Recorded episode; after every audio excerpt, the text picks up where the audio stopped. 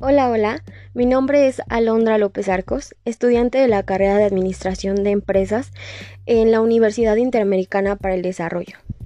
Hoy he preparado para ti un especial podcast titulado Precios como estrategia comercial para mercados internacionales. Espero que sea de tu total agrado, así que comencemos. El precio de venta, siempre que éste y su garantía y servicio de apoyo sean satisfactorios, suelen ser un factor determinante para la penetración del mercado.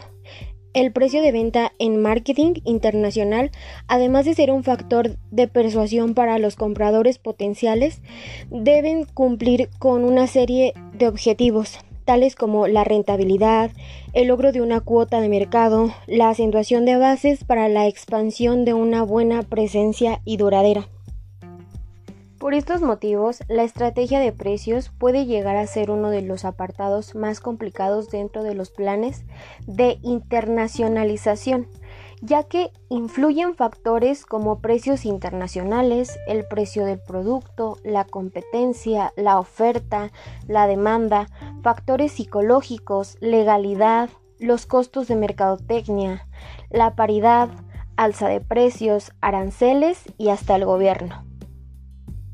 A continuación te presentaré algunas de las estrategias para la implementación del precio, las cuales son las estrategias para nuevos productos, que establecen un precio de lanzamiento. Las estrategias de precio de prestigio, que aportan mucho a los productos en la mente de los consumidores. Las estrategias de precios para la cartera de productos, que son donde las empresas muy diversas se focalizan en un producto único, mientras que otras fabrican una gran cantidad de productos distintos.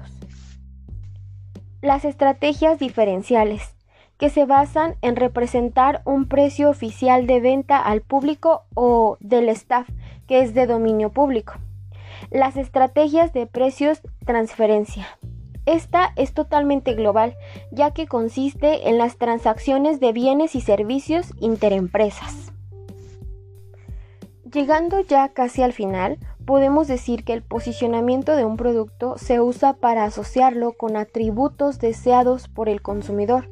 Por ello es importante tener una idea sumamente realista sobre la opinión de los clientes de lo que ofrece la empresa. La metodología del posicionamiento resume en cuatro atributos estos. 1. La identificación del atributo del producto. 2. Conocer la posición. 3. Decidir una estrategia para las competencias. Y 4. Comunicar el posicionamiento al mercado por medio de una muy buena publicidad. En conclusión, una estrategia de precios sin duda contribuye demasiado al logro de los objetivos establecidos por la compañía. Sin más por el momento y esperando que este podcast te sirva y adquieras muchos y nuevos conocimientos, me despido. Gracias por escucharme.